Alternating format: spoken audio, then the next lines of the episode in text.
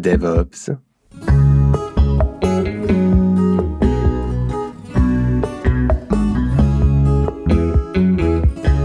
DevOps. Le magazine et observatoire du DevOps.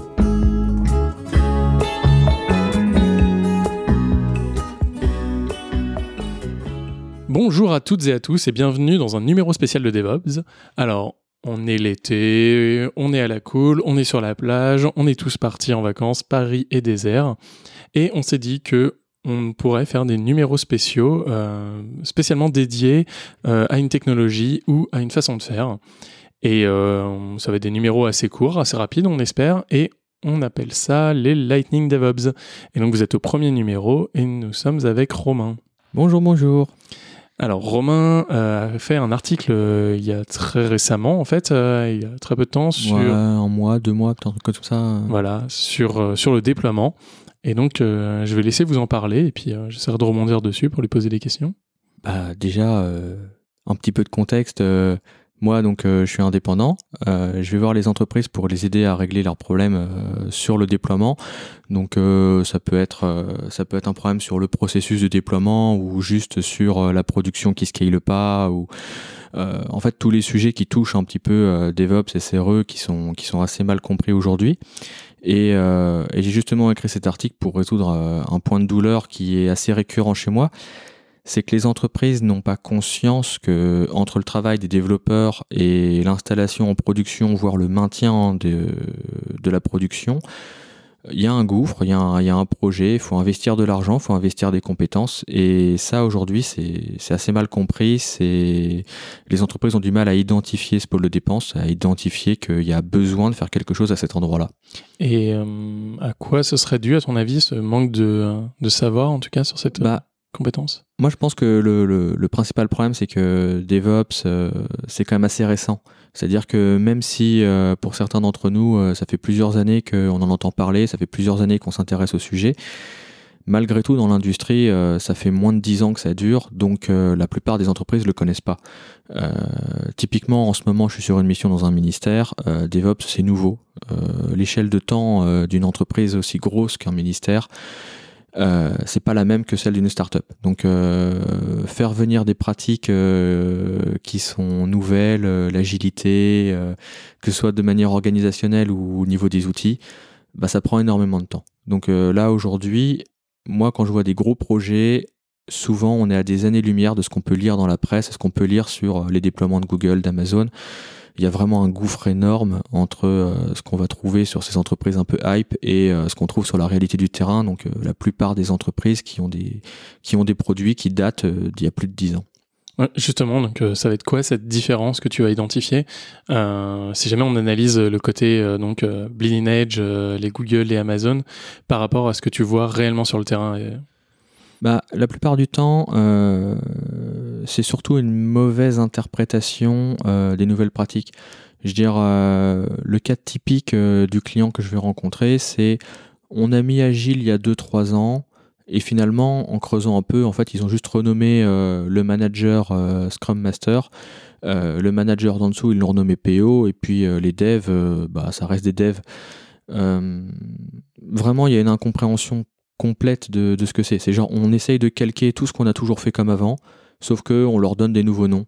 Et euh, ce qui fait que euh, une fois qu'on parle de déploiement continu, ou qu'on parle d'architecture immutable, ils nous regardent avec des yeux ronds, les clients, et ils se disent bah euh, non, nous on fait pas ça. Mais par contre, on fait du DevOps. Et, et ça, vraiment, je pense que c'est, je pense qu'on a un devoir d'éducation qui n'a pas été fait. C'est euh, le, le, le terme euh, s'est répandu comme un espèce de feu de poudre.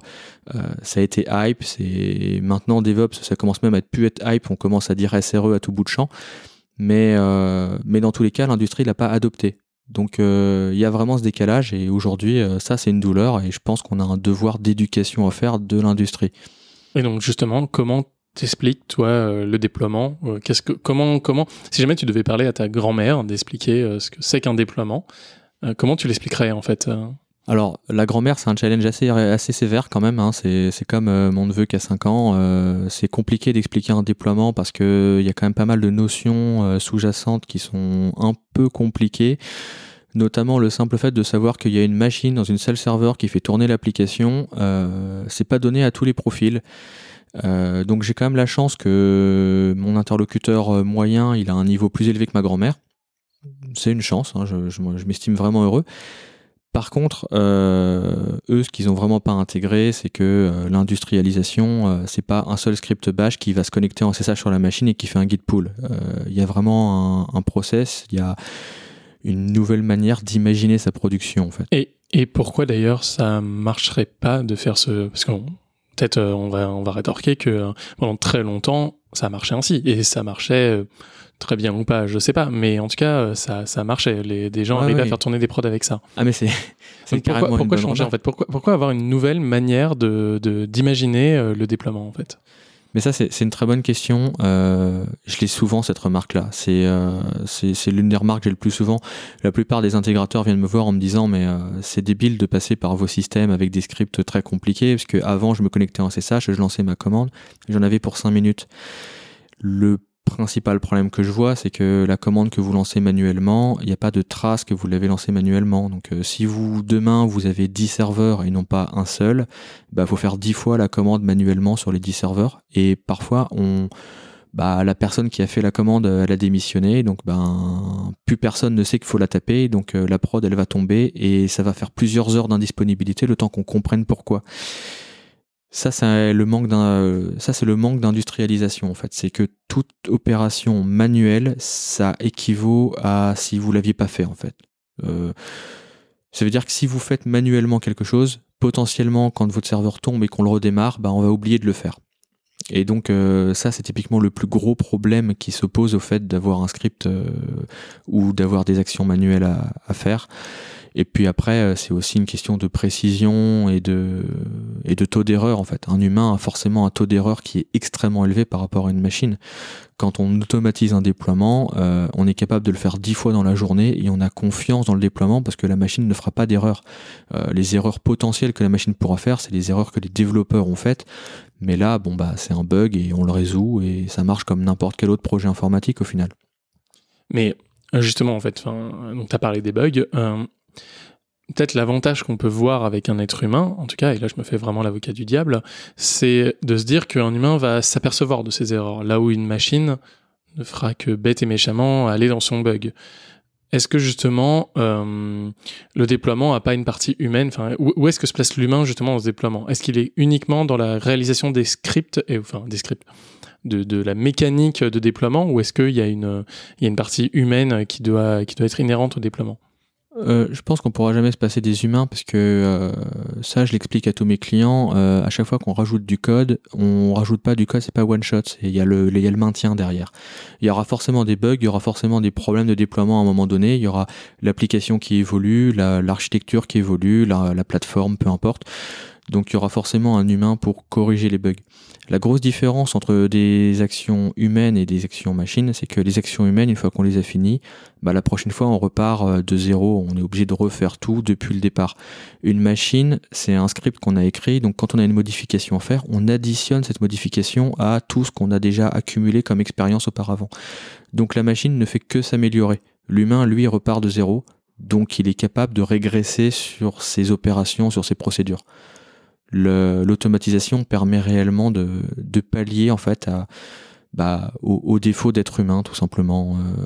Euh, c'est tout l'intérêt d'automatiser, c'est de, de réduire le taux d'erreur. Après, par expérience, euh, on pourra jamais l'annuler en fait. Il y aura toujours des erreurs et j'ai jamais vu aucune entreprise euh, pouvoir se vanter de on fait plus d'erreurs. Ça, ça, n'existe pas. Moi, il y, a quelque chose qui me tient, qui me tient pas mal à cœur. Là, pour le coup, ce sera peut-être pas une question, c'est vraiment une remarque de ma part. Euh, c'est un sujet que j'aborde assez souvent euh, en off ou même j'ai déjà fait des talks là-dessus, qui est la différence entre mécanisation et automatisation. Euh, moi, j'utilise le terme de mécanisation. Après, je sais que Google dit la différence entre automatisation et automatique. Justement, enfin, est-ce que tu vas pousser jusqu'à, euh, est-ce que tu d'abord tu vas commencer par la mécanisation, c'est-à-dire les tâches qui avant été manuelles sont scriptées ou sont euh, faites de manière, euh, voilà, comme tu as dit, avec un apprentissage de code sur ce qui a été fait, ou est-ce que tu vas même réussir à changer le process entier de déploiement pour devenir vraiment automatique quand on parle chez Google ou ou ou avec un automate le reste du temps, l'automatisme. à quel, à, quel, à quel niveau tu vas, tu vas gérer le déploiement? Est-ce que vraiment tu vas juste mécaniser ou est-ce que tu vas aller au-delà dans, dans, ce que tu fais? C'est assez marrant parce qu'en fait, je suis en train d'écrire un nouvel article qui parle de ça justement parce que euh, le problème de l'automatisation, c'est qu'une fois qu'on a fini d'expliquer aux clients ce qu'on a envie de faire et vers quoi on évolue, euh, la plupart du temps, ils sont impatients et ils veulent tout automatiser. Euh, le gros problème de l'automatisation, c'est que on refait nos scripts tout seul dans notre coin, les développeurs font des erreurs, il y a des bugs. au final, il y a vraiment toujours un double tranchant à rajouter du code quelque part. parce qu'en rajoutant du code, on rajoute forcément de la surface d'erreur. Et en rajoutant de la surface d'erreur, bah, euh, logiquement, il y aura des bugs. Donc en fait, euh, j'ai toujours euh, une très grande méfiance vis-à-vis de l'automatisation. J'écris le moins de code possible et j'invite mes clients à toujours en écrire le moins possible. Plus on écrit du code, plus on fait des erreurs. Euh, c'est juste mécanique en fait. Il y a un moment donné, il faut juste éviter d'en écrire. Donc euh, si jamais on utilise Jenkins parce que c'est le choix historique de la boîte et que Jenkins fait quelque chose et que ça a été codé par quelqu'un d'autre, ça a été testé par quelqu'un d'autre, on va utiliser cette partie-là parce que au moins celle-là, on sait qu'elle fonctionne. Et euh, moi j'ai du mal à distinguer automatisme, mécanisation mais euh, j'essaie d'avoir cette lucidité au cas par cas en fait, à voir que c'est pas parce qu'on peut automatiser quelque chose qu'il faut l'automatiser. Mais même loin de là, hein. souvent on perd du temps, on écrit des scripts qui nous paraissaient simples, finalement on y passe une semaine. Et en fait, on gagne très très peu. Euh, donc en fait, il faut vraiment avoir cette, cette lucidité et n'automatiser que ce qui est vraiment crucial à automatiser. Et donc justement, comment tu vas faire enfin, Qu'est-ce que tu vas faire si quelque chose n'est pas euh, n'est pas euh, crucial à automatiser? Enfin, à quel, Quelles sont les possibilités que tu vas te laisser euh, entre entre tous ces entre tous ces biais-là En fait, quels sont les mécanismes que tu vas mettre en place si tu te rends compte qu'une automatisation est compliquée? La laisser pour un être humain, changer de système, euh, changer d'organisation, etc., etc. Enfin, je sais que ça va être au cas par cas, mais à peu près, euh, qu'est-ce que tu vas pouvoir retenir euh, Dans quel cas on va pouvoir euh, revenir comme avant ou, ou sauter une nouvelle barrière? Bah ouais, c'est assez compliqué en fait. C'est vraiment. Enfin, par exemple, là, je sais que c'est un gros client. Au final, par exemple, il a une contrainte qui fait que c'est complètement impossible d'automatiser une mise en production puisqu'en fait pour une mise en production, il faut avertir les services de production, parce que c'est un service externe, au moins une semaine à l'avance, euh, avec un mail qui détaille euh, ce qu'il y a dans la mise à jour, ainsi de suite. Donc euh, on en a automatisé une certaine partie grâce à du Gitlog, on rédige le mail, ainsi de suite. Mais en fait, la contrainte est trop forte. En fait, c'est la structure de l'entreprise nous empêche de l'automatiser. Donc au final, quelque part, c'est pas grave puisque avant c'était pire. Euh, en fait, c'est ça, je crois que c'est ça l'idée, le maître mot. Avant, c'était pire. Donc en fait, on est en mode amélioration continue. Si demain, euh, cet organisme qu'on doit prévenir une semaine à l'avance, ils nous disent bon bah maintenant c'est deux jours parce qu'on a confiance dans les scripts, bah ce sera un progrès. Ce sera toujours manuel, mais, mais ce sera un progrès. Vraiment, je pense que c'est l'idée principale derrière, euh, derrière ce que je mets en place. C'est de mettre en place des améliorations continues, d'être lucide sur ce qu'on fait, c'est lucide sur comment on peut s'améliorer. Et puis si c'est mieux qu'avant, euh, c'est que c'est une bonne solution. Derrière, euh, moi j'ai jamais vu une chaîne complètement automatisée en fait. j'ai vraiment l'impression que, à moins d'avoir énormément d'argent, ce qui est sans doute le cas de Google ou d'Amazon, enfin ça juste marche pas. Quoi. Au bout d'un moment, on sort une barrière entre l'énergie qu'on est capable d'y dépenser et le résultat qu'on veut obtenir.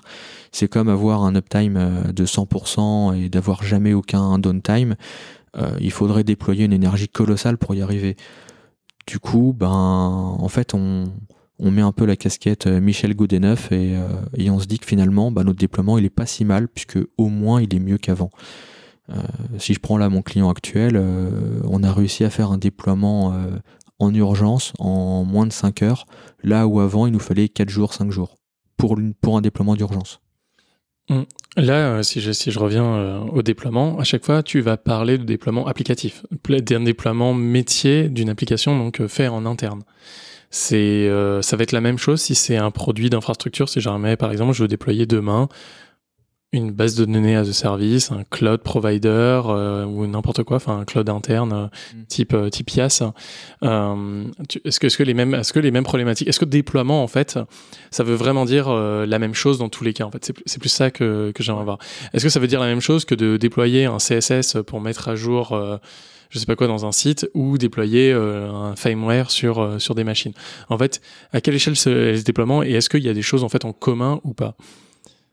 Bah, en fait, euh, moi sur la partie firmware et je vais dire bare metal, en fait, ce qui est matériel, euh, j'ai assez peu d'expérience et j'ai tendance à dire que là, ça reste un peu différent.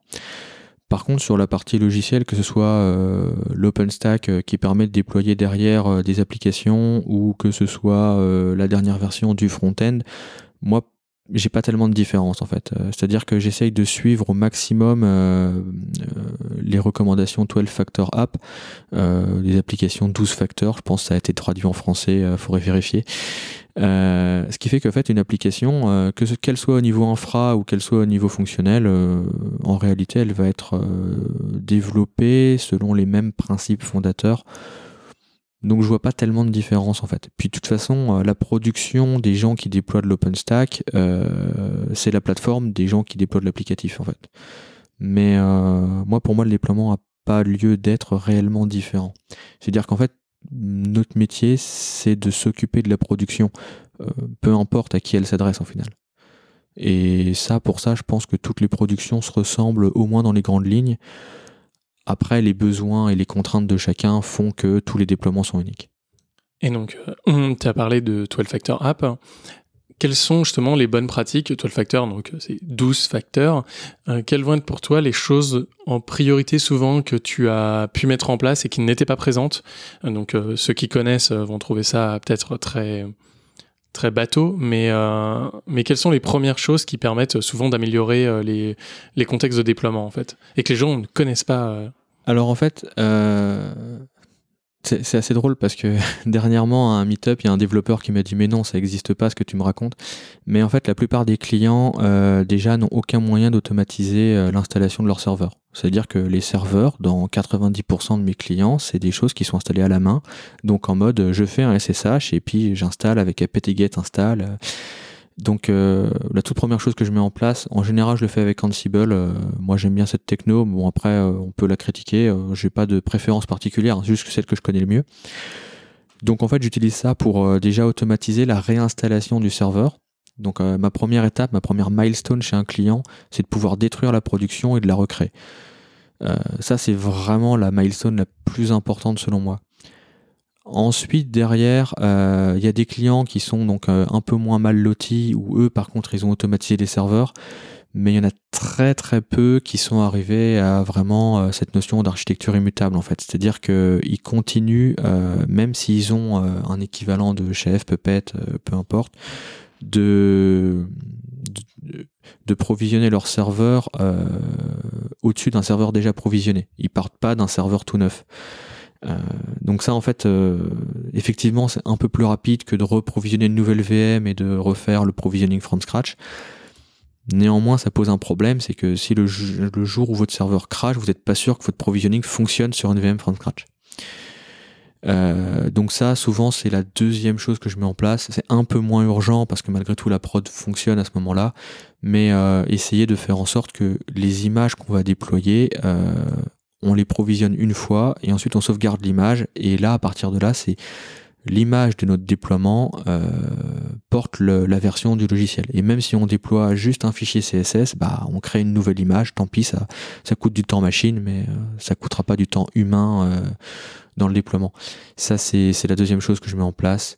Et euh, la dernière, euh, souvent je m'arrête là parce que euh, déjà ça se fait sur 3-4 mois et je me dis que le client est sur de bonne voie, donc j'ai plus vraiment de, valeur à ajouter.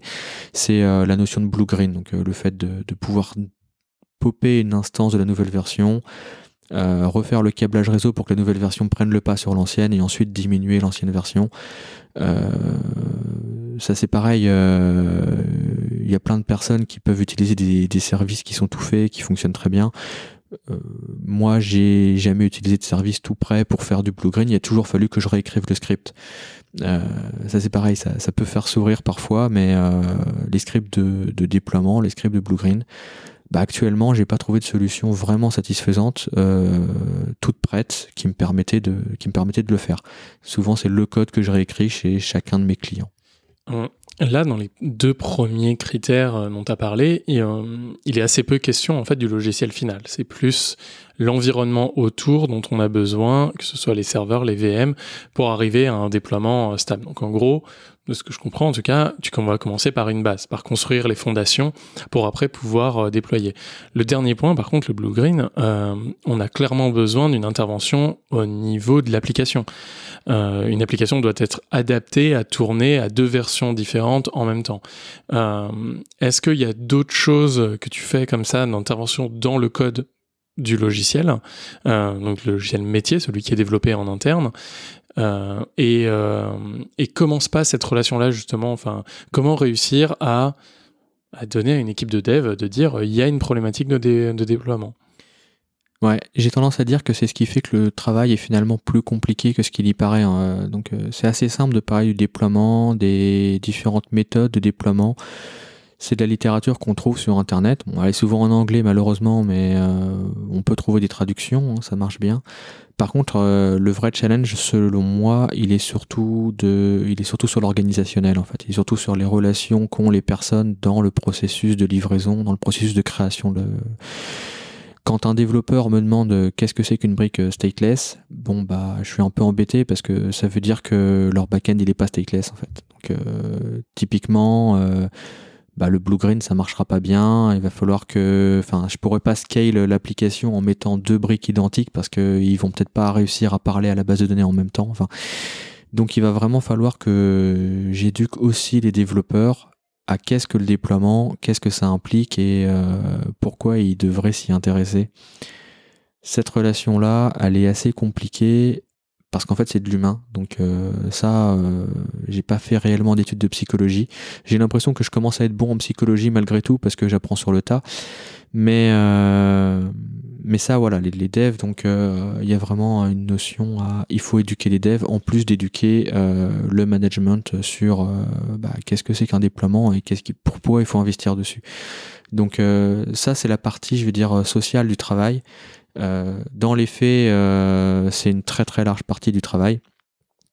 C'est le, même le principal en fait. Hein. Euh, passer son temps en réunion, passer son temps à, à corriger, à faire en sorte que tout le monde se déchire pas sur les pull requests, mais soit plutôt constructif. Euh, ça, par contre, il n'y a pas de recette magique. Hein. Il y a même assez peu de littérature sur comment on gère les conflits, comment on gère euh, la transition, comment on fait les formations en interne. Euh, il y a aussi un truc qu'on parle pas assez souvent, c'est que euh, moi j'arrive dans une entreprise, je suis assez jeune, j'ai pas encore 30 ans, ben c'est mal vécu. c'est mal vécu, c'est qui ce petit con qui vient nous donner des leçons? C'est un problème que j'ai, donc voilà, quoi. Ça, c'est la partie, je vais dire, un peu compliquée. Il n'y a rien qui nous prépare à ça. Il n'y a pas de formation euh, qui nous permette de, définir comment on le fait. Il faut y aller au feeling et bon bah, il s'avère que je suis pas mauvais là-dedans, donc euh, tant mieux. Mais j'avoue que c'est pas, c'est vraiment pas la partie la plus simple. Et euh, dans les déploiements, donc là, tu as, parlé très vite, enfin tout à l'heure de Jenkins, etc. Justement, comment on garantit le déploiement quand on fait en sorte euh, qu'il arrive de plus en plus souvent. Euh, on a une équipe euh, plus grosse de testeurs pour pouvoir tester en permanence, en permanence les nouveaux déploiements. comment va se passer justement cette partie assurance de, des déploiements qu'on fait? Ouais, bah sur la partie QA, j'ai eu un ou deux clients qui avaient des testeurs à temps plein, donc bon bah là c'est royal, on peut vraiment se reposer sur eux. La plupart du temps, ils n'ont pas. Donc la plupart du temps, ils ont ni test QA, ni test automatisé. C'est le CEO qui se connecte sur la prod et qui teste euh, un peu comme il peut. En fait, encore une fois, le maître mot, c'est euh, mieux qu'avant ou c'est moins pire. Donc euh, on essaye de faire au mieux. L'avantage d'avoir industrialisé le déploiement, c'est que si une fois qu'on a déployé, on s'aperçoit que ça marche pas, on peut rollback, on peut remettre la version d'avant et ça nous coûte du temps machine Mais au pire, ça dure une demi-heure si vraiment les scripts sont longs et il n'y a pas de raison que ça dure plus de 5 minutes en fait. Après, il y a aussi la solution de bon bah ça marche pas, mais le fixe est rapide, donc on va pas déployer la version N-1, mais la version N plus 1. Donc ça c'est la solution qui est, encore mieux, parce que du coup on fixe très rapidement, euh, on casse rapidement, mais on répare rapidement. Enfin, l'idée c'est le momentum de l'équipe qui évolue. Donc euh, là, on a évolué vraiment dans le mindset de c'est pas grave de faire des erreurs. Donc euh, là, on évolue vraiment sur la notion SRE hein, qui, est, décrite comme le, crédit d'erreur. Euh, genre, euh, bah, si vous n'avez pas si pas suffisamment de downtime, si vous n'avez pas pris suffisamment de risques. Donc là, c'est plutôt bien. maintenant, le must du must, c'est d'avoir à la fois des tests automatisés et une équipe de QA. Le, problème, c'est que les clients n'ont pas tous le budget de s'offrir ça. écrire les tests automatisés, ça prend du temps. une équipe QA, ben, ça prend des salaires. Euh, jusqu'à maintenant, la plupart de mes clients, ils n'ont pas ces, choses-là. Donc, euh, on s'occupe surtout d'automatiser le déploiement. Euh, sur la partie QA, bon bah, quand ils ont le budget, tant mieux. Puis, puis la plupart du temps, c'est moins pire qu'avant. Et donc, en imaginant qu'il y a une QA, même en imaginant qu'elle soit super avec, comme tu as dit, de l'automatisme et des, des tests user humains, qui va prendre la responsabilité de déployer? Et question donc qui vient avec, qui va le faire? Ouais. Ça dépend de la boîte. Hum, mais justement, qu'est-ce que tu as pu voir et justement euh, pour, démystifier un peu ce, processus de déploiement, euh, c'est comment ça se passe euh, Est-ce qu'il y a un grand meeting des, des chefs à plumes qui dit là c'est bon, on a testé, on est ok et tout le monde met un go et on part dans ces cas-là? Est-ce qu'on a un flux plus continu? Est-ce que c'est euh, le SRE qui en prend la responsabilité? Est-ce que c'est le chef de produit? Quelle va être justement peut-être toutes les dimensions qu'on peut avoir euh, là-dessus euh? J'ai eu pas mal de schémas différents. dans les startups, on est plutôt en mode YOLO. le dev a fait un quick fix et il appuie sur le bouton et puis ça marche. Sur les gros clients, c'est un peu différent. Il y a vraiment une réunion euh, de validation. Il y a le contact de la partie euh, qui s'occupe de la supervision et des astreintes. Donc au final, euh, la question de la responsabilité, euh, moi, elle me fait doucement sourire, mais euh, elle est très différente dans chaque entreprise en fait. Parce que le problème de la responsabilité, c'est le problème de qui est-ce qu'on engueule si ça marche pas. Et plus la boîte est grosse, plus elles sont réticentes à, à faire des mises en production, plus elles sont réticentes à déployer. Ce qui est assez drôle, c'est que c'est vraiment un cercle vicieux. S'ils sont réticents à déployer, bon bah ils vont attendre plus longtemps, donc il y aura plus de features, donc il y aura plus de bugs potentiels, donc il y a des chances que ça se passe mal. Et vu que ça se passe mal, et eh ben la prochaine fois ils seront encore plus frileux, ils vont mettre encore plus de temps, il y aura encore plus de surface. du coup, ils vont forcément évoluer vers un modèle où euh, bah, ils vont être bloqués. Quoi. Ils vont faire une mise à jour tous les six mois et ça c'est le plus mauvais pattern qui existe. Euh, l'idée c'est de déployer le plus souvent possible parce que quand vous déployez souvent, vous déployez peu. Euh, les développeurs n'ont pas eu le temps de faire 30 000 features donc, euh, quand on déploie peu de features, bah, il y a peu de bugs potentiels et souvent les utilisateurs sont très contents de tester la feature et ils sont même pas, euh, sont même pas en colère quand ils trouvent des bugs. En fait, ils sont même plutôt contents de dire ah la nouvelle feature, euh, c'est pas encore sec. Donc là, l'idée de la responsabilité, elle diminue au fur et à mesure que les, déploiements diminuent.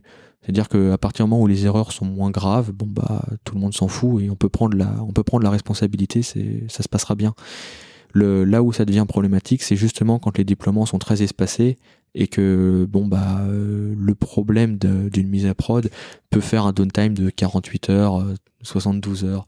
Là, là c'est très grave et là on a besoin d'un pôle qui prend la responsabilité.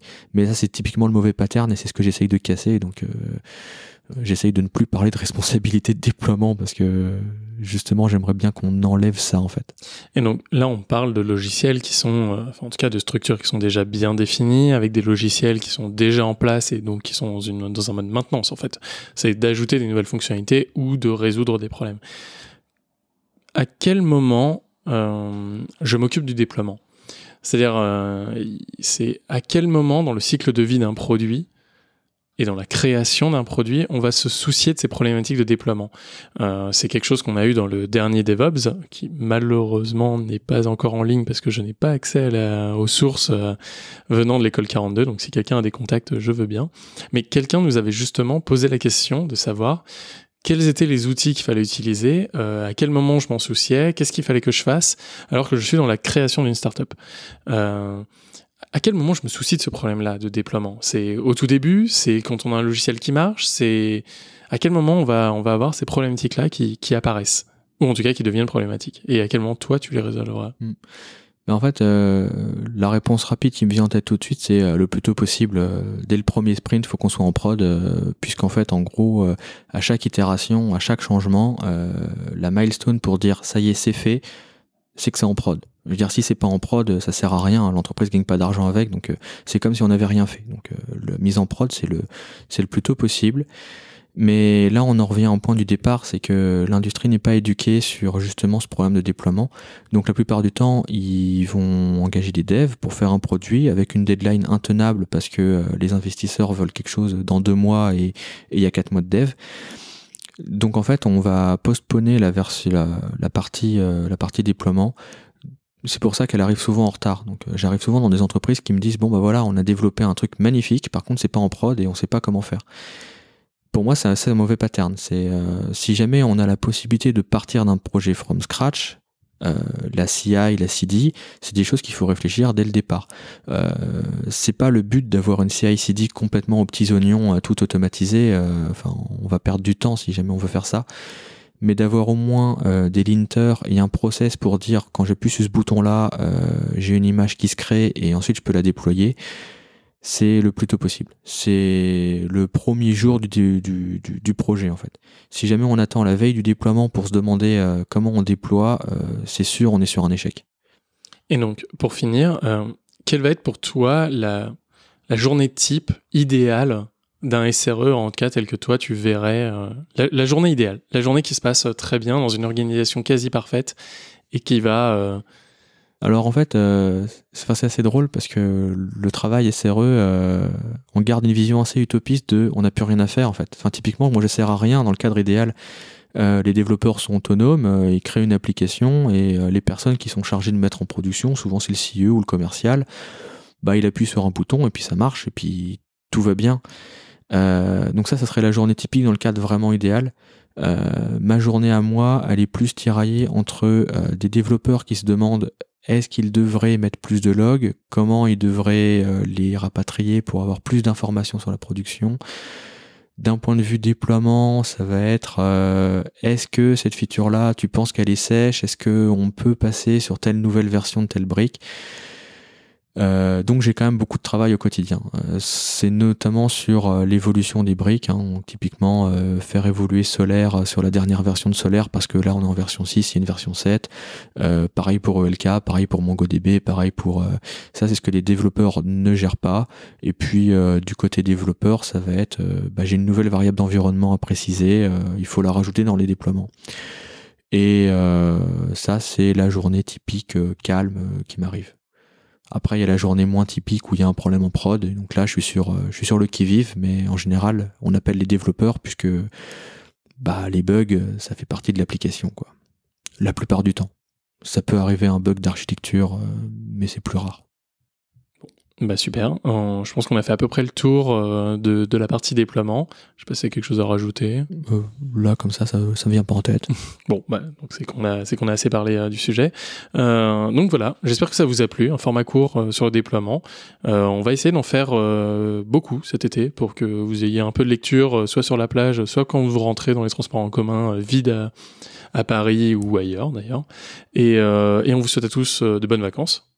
Oui, de bonnes vacances. Voilà. Très bonnes vacances. Rechargez-vous, euh, lisez, euh, bullez, euh, faites, faites ce que vous voulez.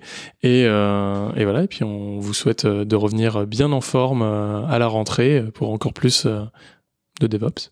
Ouais, Voilà. exactement. Merci à tous. Au revoir.